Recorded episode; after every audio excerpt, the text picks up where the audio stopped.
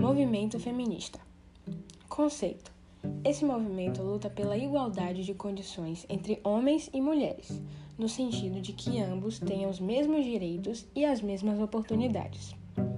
A história da desigualdade de gênero começa desde os primórdios da sociedade, quando o homem era considerado forte, viril e o único que saía para os afazeres, enquanto a mulher, considerada um sexo frágil, cuidava da casa e só servia para fins sexuais. Tais gritantes diferenças, ao longo da evolução da sociedade, começaram a incomodar as mulheres, que desejavam apenas a igualdade de direitos. E em meados de 1760 surge a primeira onda do movimento feminista, dentro do contexto da Revolução Francesa.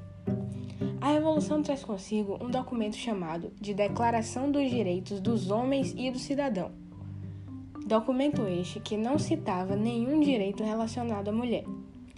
Nesse momento, surge uma figura fundamental para a primeira onda feminista, chamada Olympe de Goldes, que escreveu uma réplica desse documento, porém voltado exclusivamente para as mulheres, realizando assim o primeiro ato de sugestão de igualdade política e jurídica de gêneros.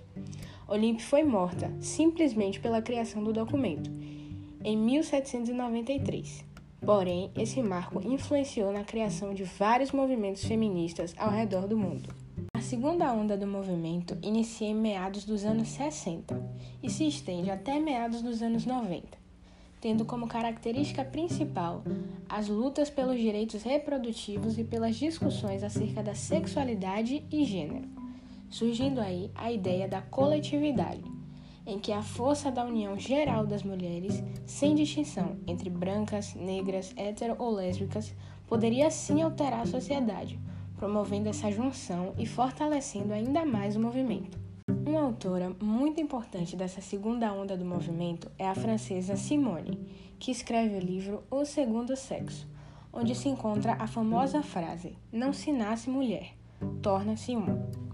Com as diversas mudanças profundas dos anos 90, incluindo a evolução da tecnologia, o feminismo não demorou muito para conquistar o seu espaço no novo modelo de comunicação da época, caracterizando o mais forte veículo da terceira e atual onda feminista, em que o movimento é bivalente, buscando tanto a redistribuição quanto o reconhecimento das mulheres, onde o corpo é a questão central do movimento, e o que fazer com ele é uma escolha totalmente individual.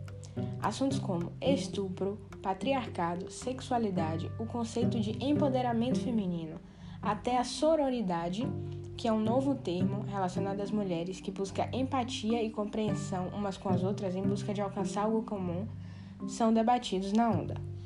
Desde o início da luta feminista, é possível notar uma série de mudanças e conquistas provocadas pelo feminismo mostrando o quão é importante não só esse, como todos os movimentos sociais que buscam a igualdade.